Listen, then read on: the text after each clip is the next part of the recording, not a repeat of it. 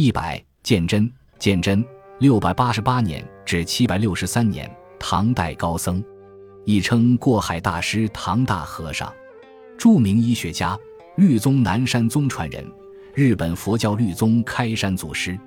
日本民众称鉴真为天平之盟，意为他的成就足以代表天平时代文化的屋脊，意为高峰。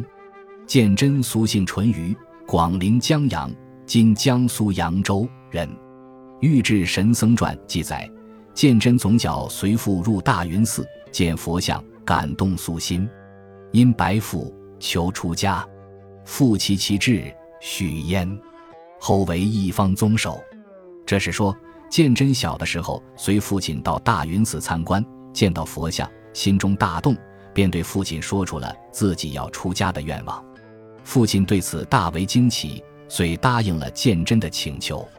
十四岁时，鉴真于大云寺为沙弥，从高僧智满禅师学佛，后又赴长安，从弘景法师受具足戒，先后达三年，遂返扬州，学识渊博。日本僧人荣瑞普照来华学佛留学，并敦请鉴真赴日传佛。鉴真欣然应允，克服种种困难，先后六次使成功东渡。达于日本，其国王欢喜，迎入城，大肆安置，号大和尚。他携带佛经、佛具及佛像，于唐玄宗天宝十二年（七百五十三年）抵日本。此时鉴真已双目失明。